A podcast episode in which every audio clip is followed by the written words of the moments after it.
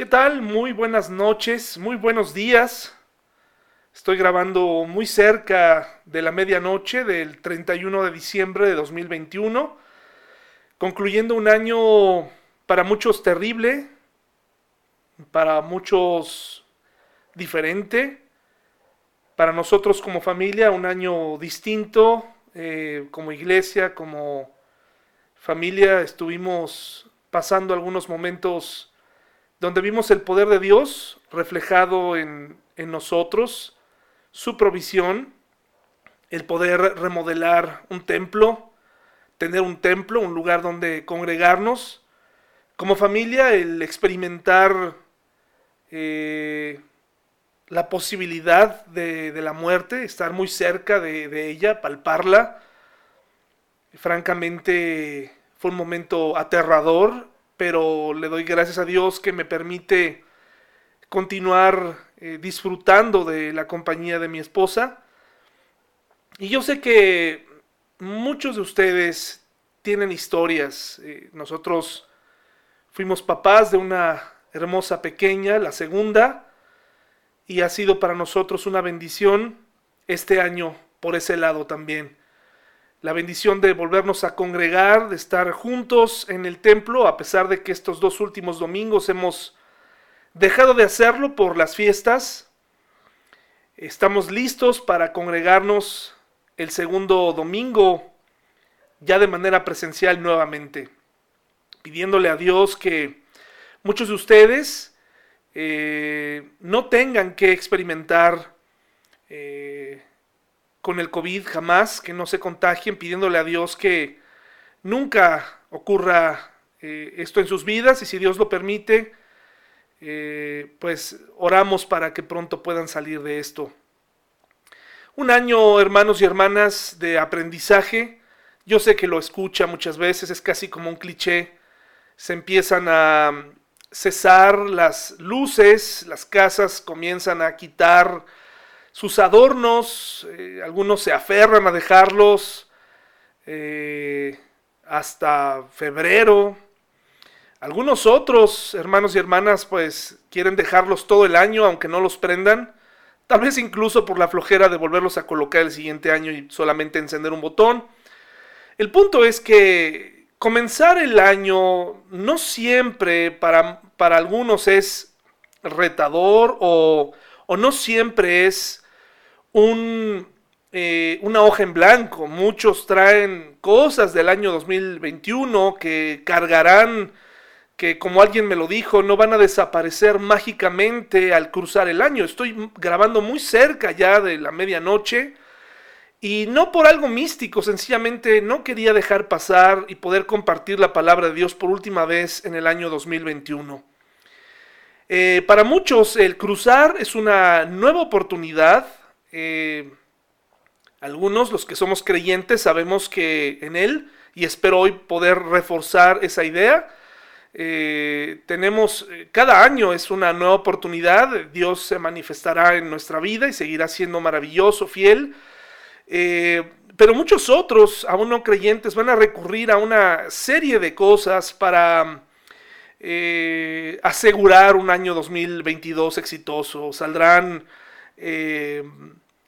a dar la vuelta en su colonia con maletas, otros pedirán deseos con las uvas, eh, tratando de que el año 2022, como algunos decretan, ¿no? como algunos dicen, eh, será un año de sanidad, de, de, éxito, en fin, muchas de esas cosas que, que la gente piensa o cree atraer con buenas vibras y buenos pensamientos. Sabemos, hermanos y hermanas, que la Biblia nos enseña que eh, tenemos que esperar en su voluntad y confiados en Él siempre habrá años favorables para nosotros. A partir del día en que aceptamos a Cristo, siempre, cada año es un año favorable para nosotros. Hermanos y hermanas, quiero compartir con ustedes esta porción de Isaías 61 del 1 al 2. Les invito a ir allá. Y vamos juntos a estudiar, a poner en las manos de Dios este nuevo año. Efectivamente, aunque sea un cliché, sí es una nueva oportunidad para empezar de nuevo. Eh, en el canal de YouTube, en este canal, le agradezco a los 130 suscriptores. Hemos dejado de subir material y dejaremos de subir material eh, porque ha cumplido su propósito, pero con mucho gusto, si alguien está interesado en asistir a nuestra iglesia en Querétaro, pues con mucho gusto eh, puede pedirme la dirección en los comentarios y ahí la dejaremos sin ningún problema. Hermanos y hermanas, pues vamos a estudiar la palabra de Dios y para esto les invito a ir al libro de Isaías, eh, por favor, capítulo 61, los primeros dos versículos. Dice la palabra de Dios, el Espíritu del Señor soberano está sobre mí, porque el Señor me ha ungido para llevar buenas noticias a los pobres me ha enviado para consolar a los de corazón quebrantado y a proclamar que los cautivos serán liberados y que los prisioneros serán puestos en libertad. Él me ha enviado para anunciar a los que se lamentan que ha llegado el tiempo del favor del Señor, junto con el día de la ira de Dios contra sus enemigos. Versículo 2 lo voy a leer nuevamente. Él me ha enviado para anunciar a los que se lamentan que ha llegado el tiempo del favor del Señor junto con el día de la ira de Dios contra sus enemigos. El tiempo del favor del Señor en la Reina Valera, el año del Señor.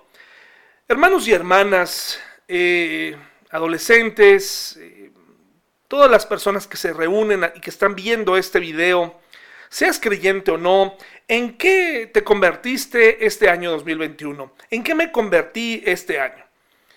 Eh, soy lo que prometí ser en el 2020.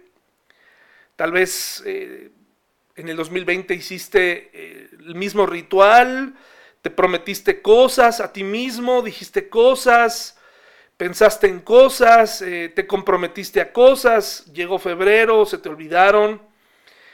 ¿Eres, soy lo que prometí ser en el 2021? Soy lo que le prometí a mi familia que iba a ser, soy ese papá cariñoso, ese esposo atento, o tal vez dirás, no, yo por eso ni lo prometí, ni siquiera me comprometí. Para muchos cruzar de un año a otro es solamente una, una situación de un día normal, pero ya en perspectiva eh, nos damos cuenta que los años se van yendo, vamos envejeciendo, y no lo digo de forma negativa, eh, he aprendido este año a, aceptar mi, Nunca he tenido problemas con mi edad, pero eh, con el cumplir años, pero sí tiene uno que empezar a ser consciente del paso del tiempo sobre, sobre nosotros, no para... Eh, de forma negativa, pero sí consciente, porque uno tiene que preguntarse si verdaderamente está uno avanzando o no en la vida si realmente uno está haciendo lo que, lo que prometimos ser, lo que nos prometimos hacer, ¿no? ¿Soy lo que le prometí a mi familia que sería? ¿Soy lo que le prometí a Dios cuando estabas en esa cama del hospital, cuando te comprometiste, Señor, si me sacas de esto, te prometo servirte, Señor, si sacas a mi papá, si sacas a mi mamá, si sacas, etcétera, etcétera, prometo que voy a servirte. Hermanos y hermanas, en la época de Jesús había una expectativa muy grande acerca del Mesías. Lo podemos notar eh, incluso en las palabras de la mujer samaritana, y le invito a ir a Juan 4, 25 y 26. Juan 4, 25 y 26. La mujer samaritana, eh, que era una eh, mujer religiosa, de este sector de los samaritanos peleados con los judíos, también en gran parte eh, descendientes de los judíos o hermanos de los judíos, pero por cuestiones vivían en conflicto en ese momento, cada uno tenía su propia perspectiva, los samaritanos tenían muy claro o, pensaban de dónde vendría el Mesías, cómo los judíos creían en el Mesías, pero ellos creían o tenían un Mesías a la medida o pensaban en un Mesías hecho a la medida que les salvaría y que, y, que pondría eh, la adoración en la capital o, en uno de los montes que ellos, que ellos creían en vez del monte de los judíos, etcétera, etcétera. O sea, era una situación que en este momento no vamos a aclarar, sencillamente tenían en común que creían en la venida del Mesías, el enviado de Dios. Mire lo que dice la mujer samaritana en Juan 4, 25 al 26, en este diálogo que les recomiendo leer, dice, la mujer dijo, sé que el Mesías está por venir, al que llaman Cristo, cuando Él venga nos explicará todas las cosas. Entonces Jesús le dijo, yo soy el Mesías. Imagínense la expectativa que la mujer samaritana tenía, eh, pero de esas expectativas o de esas cosas que no esperas que ocurran, ¿no? O sea, la gente estaba esperando el Mesías, cuando se presenta el Mesías, no lo aceptan. Dice la palabra de Dios que a los suyos vino y los suyos no le recibieron, y se está refiriendo a su pueblo en primera instancia. Personas que supuestamente lo estaban esperando, en el momento en el que aparece, a la mera hora lo rechazan. Y entonces la mujer tiene muchas dudas cuando Jesús le dice, yo soy el Mesías. Pero eso no quita que la gente tuviera en su mente la expectativa de la llegada de un Mesías que, como dice la mujer samaritana, iba a responder a todas sus dudas teológicas, eh, espirituales, existenciales, de todo tipo, ¿no? Ellos tenían, recuerde, un Mesías en su mente, hecho a la medida, que iba a cumplir con todas sus peticiones, que iba a estar de su lado, que no les iba a llamar probablemente a cuentas o que lo haría de acuerdo a como ellos lo habían planeado y no como la palabra de Dios lo decía. Así nos pasa, ¿no? Tenemos un Dios a nuestra medida que creemos que, eh, o, digamos a la carta, en donde decidimos tomar ciertos atributos y otros desecharlos, queremos vivir solamente de su amor, eh, rechazando su justicia, su soberanía, su santidad, queremos seguir viviendo en pecado, disfrutar de nuestra vida en pecado, olvidándonos de la importancia de su santidad y de lo que Él demanda de nosotros. Entonces la expectativa de un Mesías estaba presente ahí. Hermanos y hermanas, yo sé que no hay punto de comparación entre Jesucristo y nosotros, seas hombre o mujer, no hay punto de comparación, pero sí hay algo que Él quiso dejar claro y eso es que Él se hizo hombre por ti y por mí. Él tomó esta forma humana limitada, sujeta al espacio y al tiempo, sujeta a las debilidades de los hombres, para identificarse con nosotros, para entendernos mejor y para que nosotros pudiéramos entenderle. Y esto aplica totalmente a nosotros para lo que quiero platicar con ustedes. Hay una expectativa de lo que deberíamos ser. Así como había una expectativa de lo que el Mesías debía ser, también hay mucha gente que tiene expectativas acerca de nosotros, expectativas falsas. Por ejemplo, en mi caso, en lo que yo hago, mucha gente tiene expectativas falsas respecto a mí como pastor quieren que yo me convierta en una especie de gurú espiritual o una especie de guía espiritual. Eh, incluso a veces llegar a ser un acompañante. Alguna vez alguien de la iglesia se retiró porque él decía que él necesitaba a alguien 24 horas. Y esto es imposible, hermanos y hermanas. Eh, no puede un pastor estar acompañando a una persona, o más bien no debería. Sí se puede, hay muchas razones por las que muchos pastores lo pueden hacer. Y pregúntenles a sus esposas y a sus hijos el precio de que un pastor decida escribir un montón de libros, hacer un montón de viajes en el nombre de Dios, cosas que probablemente Dios no le pidió que hiciera. Entonces, una vez una persona se fue de la iglesia porque me dijo, yo necesito a un pastor que esté conmigo más tiempo y tú no, no puedes hacerlo. Y, y yo le dije, es correcto, yo no lo desmentí, le dije exactamente, no puedo. Hay muchas falsas expectativas. Y así nosotros, cada uno de nosotros, eh, hemos puesto falsas expectativas en las personas, en los amigos, cuántas llamadas debería hacer. Eh, vivimos en una época en donde algunos eh, quitan del WhatsApp, por ejemplo, sus, sus palomitas, esas palomitas que nos permiten saber si ya leyó el mensaje, quitan el color azul pero esas personas exigen que tú les contestes, ¿no? Qué interesante contradicción. Y así podemos notar que nos convertimos en un, en un grupo de personas, en una sociedad que tiene falsas expectativas de la amistad, del amor, del matrimonio, personas que se casan hasta que ellos dicen, hasta que el amor se termine, hasta que la novedad se nos termine, hasta que se nos acabe esta bonita emoción cuando se acabe la montaña rusa en la que estamos metidos, entonces estaremos juntos, pero el amor es una decisión y va rodeada de un compromiso. Entonces, Realmente no es hasta que la muerte, perdón, no es hasta que el amor se termine, sino hasta que la muerte nos separe. Eh, así debería ser. Pero hay falsas expectativas de las personas, expectativas equivocadas de mi esposa, que yo tengo de mi esposa, que ella tiene de mí, de mis hijos. Queremos que nuestros hijos sepan hacer absolutamente todo. Falsas expectativas de la iglesia, falsas, o sea, en fin, vivimos de expectativas tras expectativas falsas, eh, totalmente equivocadas. Y ahí es donde yo te invito a que sepas solamente y te advierto, el 2022 estará lleno de falsas expectativas, cosas equivocadas que la gente está esperando de ti. No te preocupes mucho, de todas formas, nunca podrás llenar las expectativas de la gente. Es muy difícil llenar las expectativas de la gente. Pero también hay algo que yo quiero eh, que tú recuerdes. Acerca del Mesías, esperaba un Mesías que fuera eh, un Mesías luchador, guerrero, eh, violento. Te digo, cada uno tenía su propia visión de lo que sería el Mesías, olvidándose de lo que decía la palabra. En ningún momento la palabra de Dios presentó un Mesías así. Decía que habría venganza, que habría retribución, que vendría y que salvaría. Pero en ningún momento dice que iba a consumirlos con fuego. Esto vendría después, en la época del juicio vendría después. Pero como que los hombres tenemos este anhelo por leer lo que nos conviene, adelantarlo. Es increíble la cantidad de malos entendidos que nos creamos.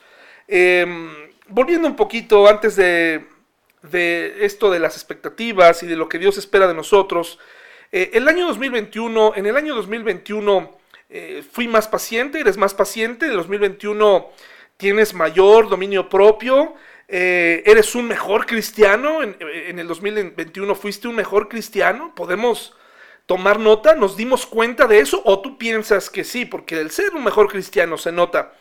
Solo soy una versión más vieja de mí, mejoraron mis reacciones, mi boca mejoró, mi lenguaje cambió, mis ojos miraron lo correcto, mis pies caminaron hacia lugares correctos. Hermanos, hay una realidad de lo que debe ser eh, de acuerdo al paso del tiempo. Así como hay falsas expectativas, hay una realidad. De acuerdo a tus decisiones y de acuerdo a cómo vives, no, no hay forma, eh, hermanos, aunque finjamos ser cristianos, aunque finjamos escuchar el mensaje, estar cerca de Dios, no podemos evitar nuestra realidad.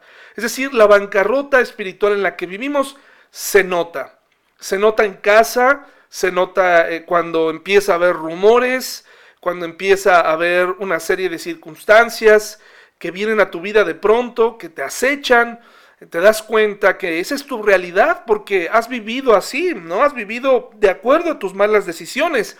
Hermanos y hermanas, ¿se imaginan que Jesús eh, estuviera más deseoso de cumplir eh, los deseos y las falsas expectativas de la gente para convertirse en un hombre muy popular.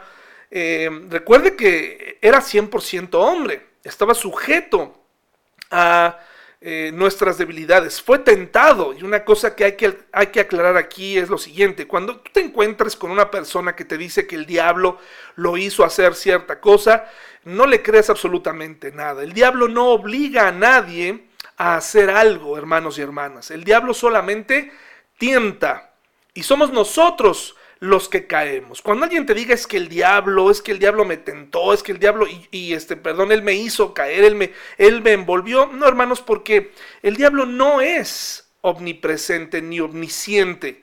¿De acuerdo? Entonces él no sabe lo que está pensando, él, lo que él no sabe lo que estamos pensando, él, él conoce nuestro, nuestros patrones, él nos ha estudiado, no somos hermanos muy complicados, realmente Él sabe cómo tentarnos y cómo hacernos caer. De ahí que necesitamos estar muy firmes como el Señor Jesucristo, quien fue ungido por el Espíritu Santo, el mismo Espíritu que tú y yo tenemos y que nos va a permitir tener matrimonios, vidas limpias, una reputación que le agrade.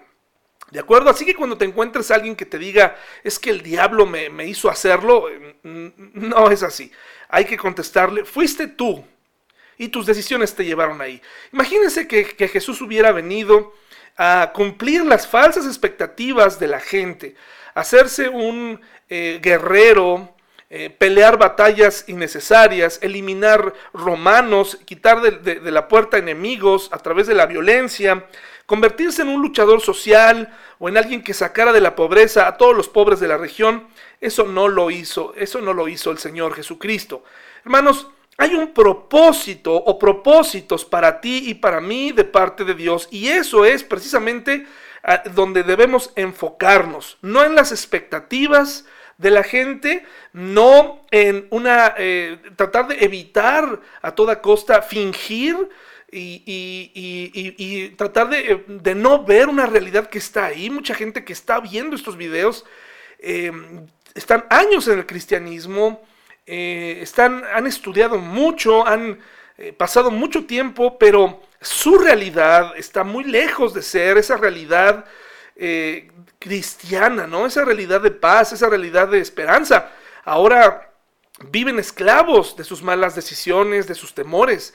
Entonces, donde tenemos que enfocarnos es, ¿realmente estoy cumpliendo los propósitos de Dios que Dios tiene para mí? Porque desde el día que yo, una de las cosas que supe el día que, que acepté a Cristo en mi corazón a los 17 años era, hay algo para mí en el futuro, hay algo distinto para mí en el futuro. No sé exactamente qué es, pero hay algo o muchas cosas que Él tiene para mí. Yo supe, yo supe en ese momento que yo tenía que predicar. Me, encantaba predicar y ver predicadores.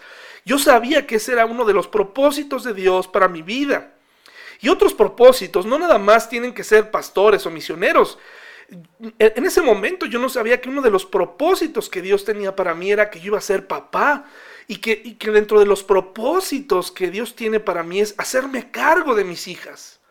Y eso significa eh, acompañarlas, vivir con ellas, amarlas, no dejarle esa parte a, los abuelos. Eso me corresponde a mí. Yo tengo que hacerlos crecer. Hay un propósito o propósito, propósitos de parte de Dios. ¿Ya se cumplieron esos propósitos en tu vida? ¿O tú eres de esos cristianos que no sabes a qué, a qué, a qué me estoy refiriendo? Porque parece ser que tú el único propósito que tienes es hacer dinero, disgustarte, hacerle la vida imposible a otras personas, eh, seguir mintiendo, seguir viviendo una vida de temor. ¿Cuál es el propósito? Me parece que esos no son los propósitos que Dios quiere para ti. Dios quiere que haya plenitud, que haya gozo, que haya esperanza y que crezcas año con año. Esto se cumplió en ti el año pasado, hermano y hermana se cumplió, se está cumpliendo. Recuerda, se empieza a ver. Cuando una persona cumple sus propósitos, se empieza a ver. Cuando cumplimos y andamos en los caminos de Dios, se empieza a notar. La gente lo nota, hasta tus enemigos lo notan. La Biblia dice que incluso hasta tus enemigos están en paz contigo cuando tú caminas delante de Dios. Ahora, ¿dónde empiezo a vivir? de acuerdo a los propósitos de Dios. ¿Dónde se comienza a vivir? Bueno, vayamos a Lucas 4, por favor. Lucas 4, es esas porciones que uno lee muchas veces, pero que uno no pone atención o que uno no lee con detenimiento. Lucas 4, 14. Y voy a leer, hermanos y hermanas, hasta el versículo 30, pero lo vamos a hacer por partes. ¿Dónde comienzo a vivir los, de acuerdo a los propósitos de Dios. Si no lo sabes, hoy te lo voy a decir. ¿Es acaso en la iglesia donde comienzo a vivir esos propósitos? ¿Es acaso, metiéndome a un instituto bíblico o, de lleno en la lectura de la Biblia? Eh, no, hermano y hermana. Llega un momento en donde ya sabes suficiente de la Biblia, tienes todo el conocimiento necesario, ahora tienes que comenzar y arrancar, así como Jesucristo arrancó su ministerio. Y en el caso de, del evangelista eh, Lucas, él dice que, Jesús comienza su ministerio en Nazaret. Lo pone de forma, eh, él lo está poniendo como de una forma natural por ser el, el, otros evangelistas mencionan, no se contradicen, sencillamente lo ubican en otro lado, pero es interesante que su ministerio público lo inicia en esta sinagoga y en este lugar, según el evangelista. Y él comienza a hacerlo en, el Señor comienza en Nazaret, aquella, aquel pueblo donde no sucede absolutamente nada, un, lugar polvoriento donde mucha gente tenía que salir a buscar trabajo alrededor. Jesús de Nazaret comienza su ministerio en Nazaret. ¿Dónde comienzas a vivir el propósito de Dios? En la iglesia, en el trabajo, eh, yéndote, es interesante cómo piensan algunos jóvenes, yéndote a otro país eh, en una misión. No, hermano y hermana, se comienza en casa, se comienza en Nazaret, en tu Nazaret. Ahí se comienza, dice Lucas 4, 14 al 16, mire por favor, lea conmigo. Entonces Jesús regresó a Galilea lleno de poder del Espíritu Santo, ponga mucha atención. Las noticias acerca de él corrieron rápidamente por toda la región Enseñaba con frecuencia en las sinagogas y todos lo elogiaban, es decir, estaba viviendo el propósito de Dios, metido completamente, no no estaba no era un hombre de una sola victoria, hermanos y hermanas, era un hombre que venía a lo suyo. Imagínense que Jesús estuviera divagando, que estuviera porque pudo haber divagado, hermanos y hermanas. Por favor, no descarten en ningún momento esa posibilidad. Sí, era Dios, es Dios, pero recuerde que Él lidió con muchas de las cosas que a usted y a mí nos hacen caer. Él lidió con ellas y pudo con ellas. Un pequeño gran detalle, se la vivía orando, se la vivía meditando, se la vivía, se la vivía en la presencia de Dios, eh, disfrutando, ¿verdad? No imagine, cuando yo menciono esto, inmediatamente habrá algún joven que diga, bueno, pues qué aburrido. Esa es la clave del éxito, hermano y hermana, joven, jovencita, esa es la clave del éxito, el estar cerca de Dios. Aun cuando el mundo eh, nos llame aburridos, somos la única fe que realmente es la resistencia a un mundo caído. Y entonces, fíjese lo que dice, venía bien lleno de la palabra de Dios, enseñando en las sinagogas. Cuando llegó a Nazaret, dice aquí, la aldea donde creció, fue como, de, fue como de costumbre en la sinagoga el día de descanso y se puso de pie para leer las escrituras. Es decir, él tenía que ir a casa y hacer las cosas que no son fáciles de hacer en casa, donde te conocen, donde incluso más adelante leeremos que la gente dijo, ¿qué no es este el hijo de José, el artesano, el, carpintero, José y María? ¿Quién es este que nos está hablando de esta forma? Hermanos y hermanas, la lucha comienza en casa. Es triste, pero se recibe poco apoyo de, de nuestros propios familiares. Se recibe poco apoyo, esa es una realidad. Eh, muchos de nuestros familiares cristianos y no cristianos no comprenderán cuando tú estás queriendo aprender y estás haciendo lo que te toca hacer. Recibirás cuestionamientos, recibirás, eh, y es muy doloroso, eh, recibirás ataque, estarás bajo ataque, y no solamente cristianos, personas que no creen, a veces respetan más ¿verdad? Cuando ven tu convicción que a, otros cristianos. Es triste, pero es una realidad. Aquí fue con sus paisanos, con sus vecinos, con la gente que lo vio crecer y tuvo que hacer lo que tenía que hacer. No hay de otra. Tenemos que enfrentar esa dificultad y se comienza en casa a ser un ejemplo. Y no solamente se paró a hablar, dijo cosas muy importantes, lo que nos lleva lo que nos lleva, hermanos, a la otra parte. En esta casa se tiene que decir lo que tiene que decirse, ¿de acuerdo? En el lugar correcto. Mire lo que sucedió, Lucas 4, 17 al 19. Mire lo que dice. Le dieron el rollo del profeta Isaías, Jesús lo desenrolló y encontró el lugar donde estaba escrito lo siguiente. Lo estaba buscando en esos rollos.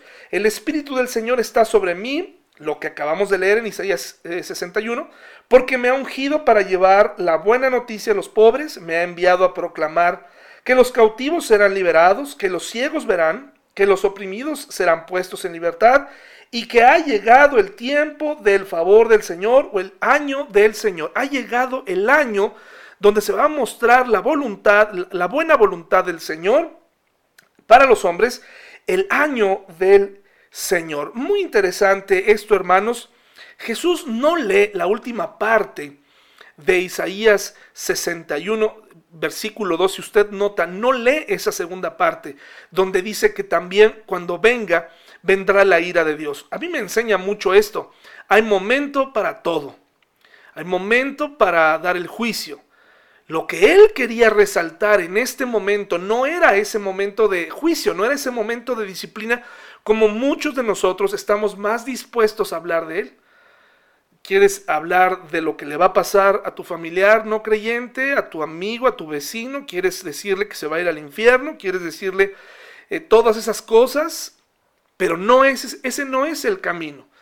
E, ese tiempo llegará cuando Jesucristo regrese a la tierra, entonces sí, comenzará su reinado y comenzará el juicio sobre las naciones y comenzará la venganza, el día, el día del Señor, la ira temible de nuestro Dios. Lo que él quería que quedara eh, claro, lo que quería enfatizar era lo siguiente, estas son buenas noticias. Estas son buenas noticias. Porque si usted lee, dice el versículo 20, lo enrolló de nuevo, se lo entregó al ayudante y se sentó. Todas las miradas de la sinagoga se fijaron en él. Después comenzó Jesús a hablarles. Dice, la escritura que acaban de oír se ha cumplido este mismo día. Palabras tremendas para un grupo en expectativa del Mesías, pero que a la vez dentro de sí eran incrédulos. ¿Cuántos de nosotros estaremos sentados en la comodidad de nuestra casa, recibiremos sermones, irás a la iglesia y en el fondo nunca vas a creer lo que se está diciendo? ¿Sabes por qué? Porque Jesús no te va a mandar una prueba, ni qué tan caliente es el infierno, ni, te va, ni te va a consumir en ese momento. Sí permite la prueba en nuestra vida, pero a veces ni así aprendemos. Lo que Jesús quería enfatizar, y es lo mismo que tú y yo tenemos que hacer, es Jesús está aquí vivo y activo, no está muerto, resucitó. Él viene a darle justicia a los que lo estaban buscando, a los pobres y humildes, como dicen las bienaventuranzas, bienaventurados los pobres en espíritu, aquellos que realmente han reconocido su condición, a ellos se les revelará. El, el pecado que es eh, la raíz de muchas cosas en nuestra vida, es el orgullo, esta constante competencia que tenemos con otros, esta percepción de nosotros mismos que tenemos, esta forma de vivir que pensamos que somos mejores, que nos merecemos todo. Ese es un grave problema. así Dios no va a trabajar en tu vida. Dice que antes del quebrantamiento vendrá la soberbia, es decir, muchos tendrán que experimentar el quebrantamiento. Recuerda que el diablo quiso ser igual a Dios. Si tú tienes un falso concepto, un, concepto superior de ti mismo, tienes que quebrarlo. Solamente aquellos que son pobres en espíritu, humildes, no se está refiriendo a una condición socioeconómica, se está refiriendo a personas que tienen una condición eh, de humildad, de búsqueda para con Dios. Eso es lo que él quería enfatizar. Los que están sufriendo, los que están cautivos, recibirán libertad. Aquellos que están siendo perseguidos por la causa, aquellos que están siendo burlados por la causa, aquellos que, incluso aquellos a los que, en los que han situado falsas expectativas eh, de lo que deberían ser, los que han sido juzgados. Y por qué no, los que estaban como el ladrón en la cruz, siendo juzgados porque lo merecían sus actos recibirán misericordia si reconocen a Jesucristo como el único Señor. Otra cosa que él quería enfatizar es los milagros comenzarán. Pero algo muy importante es que lo está diciendo en un lugar donde el que hablara de los milagros estaba pidiendo que la gente creyera en los milagros que estaban ocurriendo alrededor. Porque la gente demandaba señal y demandaban que se hicieran milagros eh, como a la carta, ¿no? Nuevamente regresamos a esas vamos, haz un milagro y convénceme. Mucha gente le pide a Dios, si tú haces esto, entonces yo voy a creer en ti. Si tú eh, salvas, si tú me libras, entonces yo creo en ti. Hermanos y hermanas, Jesús puede hacer milagros, pero también Él, es soberano, él, tiene derecho a decir si lo va a hacer o no lo va a hacer. Eh, somos nosotros los que tenemos suficiente evidencia para creer en un Dios vivo. Dice la palabra de Dios o lo que Jesús quería enfatizar en la profecía que se hizo en Isaías y que se estaba cumpliendo 750 años después en Jesús, él mismo nos lo está diciendo, ha llegado el año donde se mostrará el favor de Dios dando una solución definitiva, enviando al Mesías, un Mesías que tal vez no es como tú lo esperabas, pero es el Mesías que hará lo que estabas esperando y más. Eh, no solamente las cosas que tú creías o, las cosas inmediatas, la salvación del alma era lo que realmente importa. En este mundo viviremos afligidos con injusticias, con problemas, con cosas que no entenderemos, calamidades, enfermedades. Estás pasando momentos complicados que no podemos entender, pero un día esto terminará, porque ha comenzado para el cristiano los años favorables. Si tú viniste a Él, ya comienzas a contar con esos años a tu favor, donde un día terminarán estas limitantes y estaremos siempre con Él. Hay gente, hermanos, que tiene una percepción de la eternidad tan absurda, que tiene una, percepción tan limitada, porque nuestra mente es limitada, pero cuando, por ejemplo, te encuentras a alguien que dice, ¿cómo puede ser que tú estés enamorado de una persona por tantos años? Generalmente esa persona, esa misma persona, que cuestiona que puedes estar enamorado, o si puedes estar realmente enamorado de una sola persona durante toda tu vida, y dicen, qué aburrido, pues tampoco entienden o no, o no comprenden este concepto de la eternidad porque es exponencialmente esa eternidad llena de paz, llena de amor, llena de plenitud, llena de gozo. No nos cabe en la mente, no tiene, no, no es, no puede caber en nuestra mente la idea de aburrimiento. ¿En qué estamos pensando, hermanos y hermanas?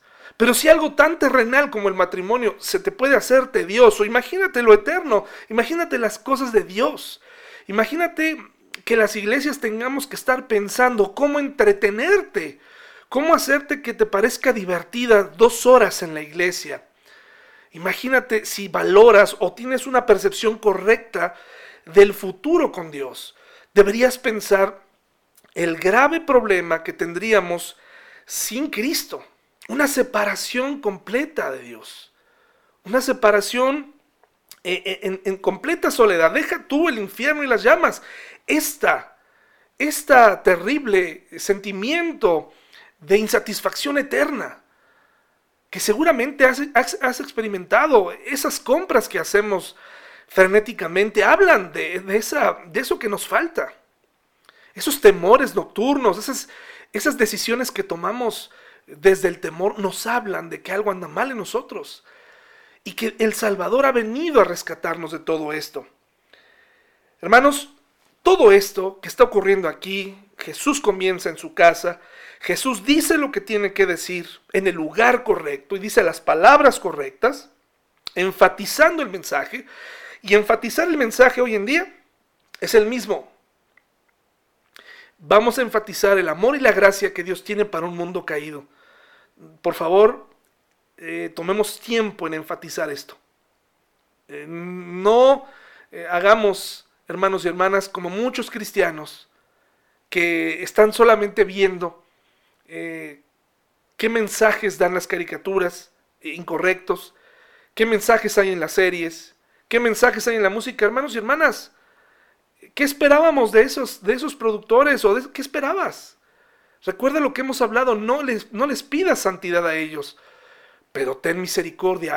para eso estás tú, para ayudar a tus hijos y a tus hijas a vivir en un mundo en donde puedan aprender a discernir. Escucha bien, la mejor herramienta que tú y yo tenemos como padres es que nuestros hijos empiecen a ejercitar el discernimiento. Si tú empiezas a hacerla del Espíritu Santo y empiezas a poner un montón de límites innecesarios, innecesarios que no tengo tiempo de enumerar, lo único que vas a hacer es que vas a provocar una ansiedad tal que cuando tu hijo tenga la edad explotará esa ansiedad y se va a desbordar en un mundo que le ofrece marquesinas llenas de luces, atractivos. Qué mejor que salgan, pero que salgan preparados con el discernimiento y que salgan respaldados eh, con convicciones, hermanos y hermanas. ¿Qué, pasaría si Jesús no hubiera cumplido su misión? Jesús no vino a hacerse famoso, no vino a tener gloria. Em, me pregunto aquí, ¿cuánto cambia el ambiente en nuestra familia cuando nosotros estamos o cuando no estamos? ¿Realmente somos como Jesús? ¿Realmente se nos nota, eh, ya llegó este, este creyente, no este religioso, ya llegó este creyente, se le nota su paz, se le nota el gozo? ¿O ya llegó el juez? ¿O ya llegó el, el este hombre que siempre está detectando lo que, lo que hago mal, sí cambia el ambiente para bien cuando tú llegas a una reunión, hermano y hermana. Otra cosa es que Jesús tuvo que hacer lo que se tenía que hacer sin que importara el precio. Lucas 4, 20 al 28 dice así, hermanos y hermanas, eh, desde el 22, una vez que él menciona que eh, se ha cumplido la profecía en él, todos hablaban bien de él, fíjense cómo comienza y cómo las masas cambian, y estaban asombrados de la gracia con la que salían las palabras de su boca. ¿Cómo puede ser? preguntaban. ¿No es este el hijo de José? Entonces Jesús les dijo, seguramente ustedes me citarán el proverbio que me dice, médico, cúrate a ti mismo, para decirme, haz milagros aquí en tu propio pueblo, como los hiciste en Capernaum. Es decir, Jesús les dice, seguramente ustedes quieren que yo los convenza a través de mi poder, a través de milagros, para que me crean. Pero Jesús no quería eso. Pero les digo la verdad, ningún profeta es aceptado en su propio pueblo. Es decir, con las palabras que Jesús estaba diciendo, ellos tenían los elementos para creer o no en Jesús. Y ellos decidieron no creer. Sin duda había muchas viudas necesitadas en Israel en el tiempo de Elías, cuando los cielos se cerraron por tres años y medio y un hambre terrible devastó la tierra. Sin embargo, Elías no fue enviado a ninguna de ellas. En cambio, lo enviaron a una extranjera, a una viuda de Sarepta en la tierra de Sidón, también había muchos leprosos en Israel en el tiempo del profeta Eliseo, pero el único sanado fue Naamán, un sirio. Es decir, Jesús no vino prioritariamente a, sanar o a, em, arreglar la vida eh, socioeconómica de las personas. Parece que eso es lo que más nos preocupa hoy en día en el cristianismo que domina esta prosperidad, ¿no? Que, que muchos pastores prometen a sus fieles, ¿no? como si Jesús fuera un banco y, él diera inversión e intereses y etcétera esto, ¿no? Nos devolviera rendimiento en nuestro dinero. Él quería, Jesús quería mediante el cumplimiento que su pueblo, sus vecinos, pudieran ser retados a, a, tener esta curiosidad sana, pero él sabía lo que había en sus corazones. Ellos querían ver espectáculo. Danos más para creerte. No eres más que un hombre. No eres más que un el hijo de José.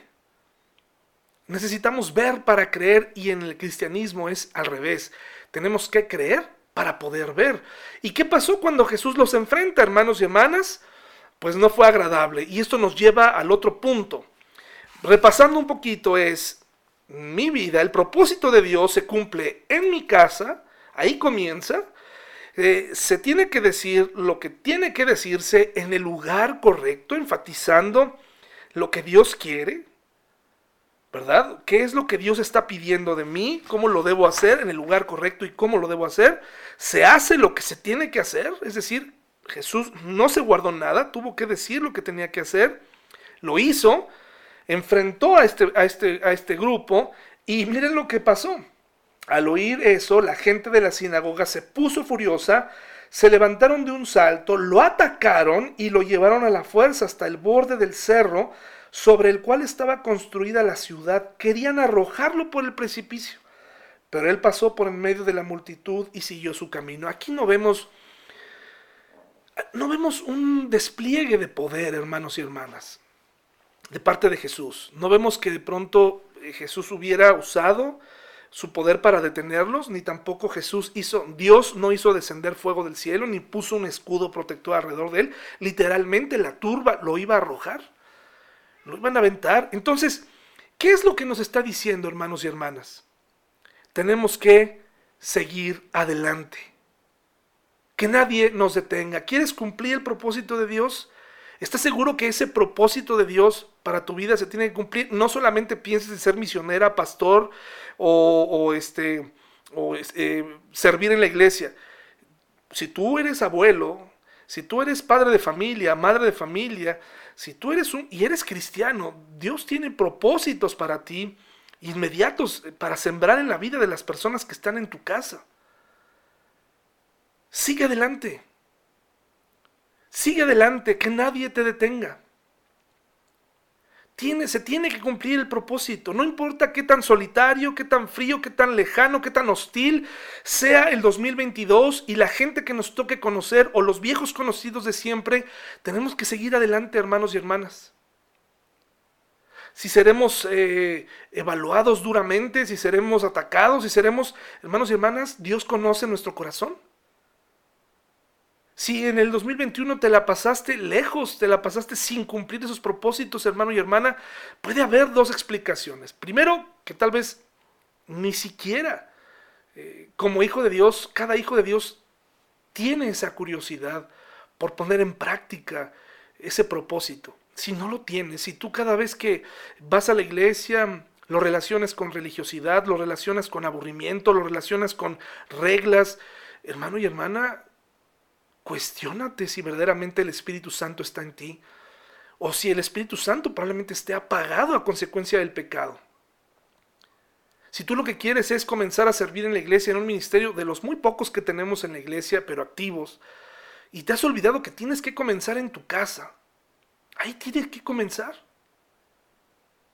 Imagínate si, si cada uno de nosotros hiciéramos lo que tenemos que hacer, lo que hicimos en la iglesia, lo que hacemos en la iglesia. Si fuéramos así de amables, de sonrientes, de mm, creativos, si lo fuéramos no solamente en la iglesia, sino en la casa, con tus hijos, con tu esposa, con tus vecinos.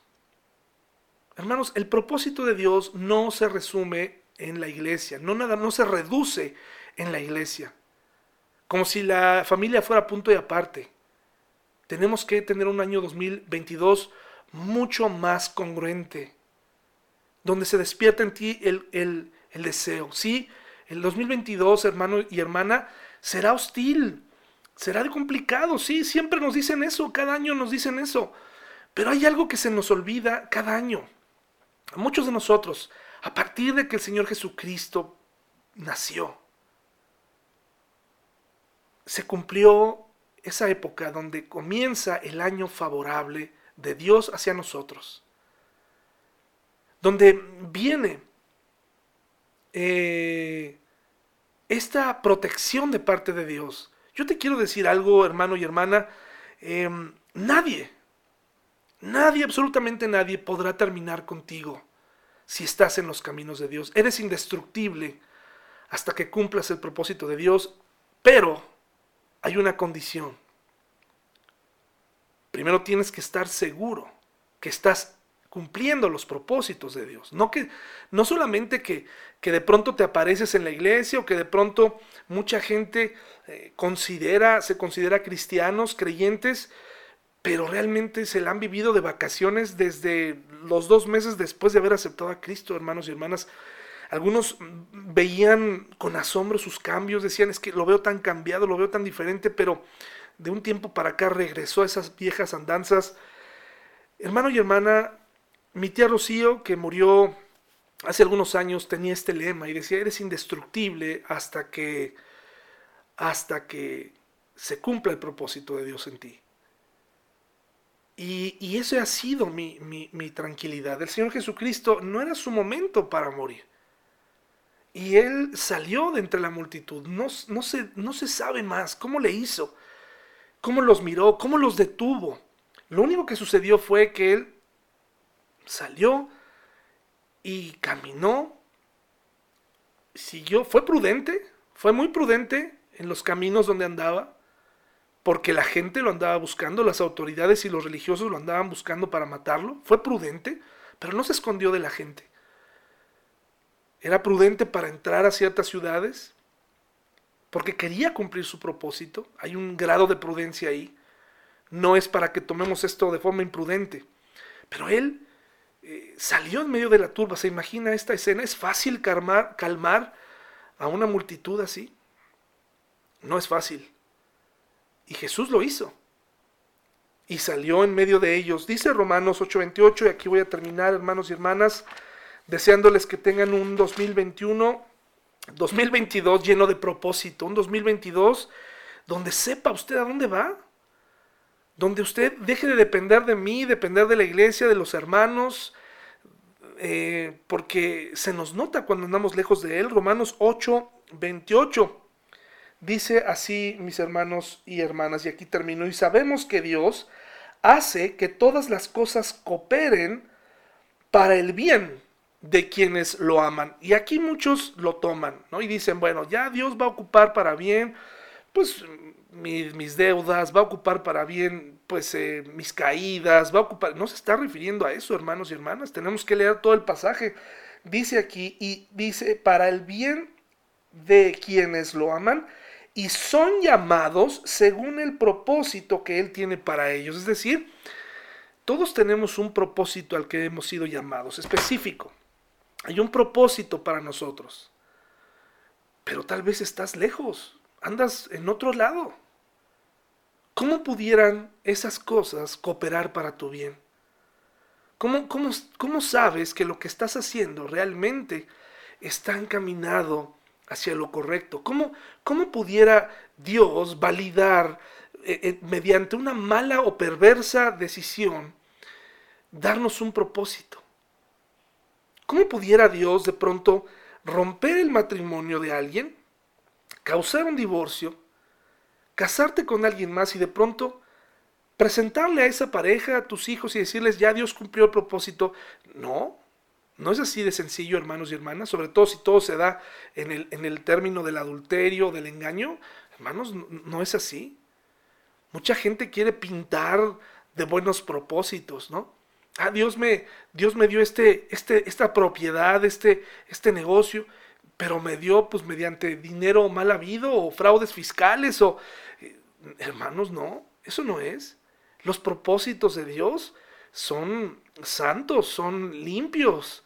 No, por supuesto que cuando nos arrepentimos, muchas, no todas, pero muchas de esas consecuencias Dios las usa para bien pero otras nos permite enfrentarlas y vivirlas.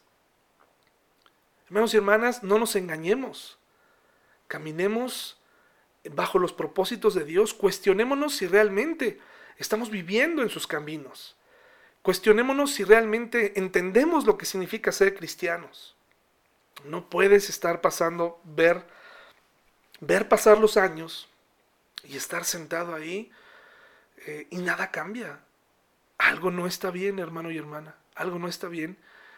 Y muy cerca de la medianoche, muy cerca de, cruzar el año, sin ser esto algo místico, yo te quiero recordar, ya estás pisando el 2022. Tiene que ser diferente, hermano y hermana, porque son años favorables para ti y para mí. Algo, algo extraordinario tiene que suceder cuando vinimos a Él. Algo que nos pone por encima de todos los demás una confianza en Él, una esperanza, una vida eterna. Vivir desde la esperanza, vivir desde el amor, desde la paz, en un mundo complicado. Sí se puede, hermanos y hermanas. Que tengan un año 2022 con propósito. Que, que Dios te muestre hacia dónde ir. Si no sabes, búscale. Estoy seguro que Él lo va a hacer. ¿No sabes por dónde empezar? ¿Qué te parece si comienzas en tu casa, con tu gente, con tu familia? Nos vemos, hermano y hermana. Hasta luego.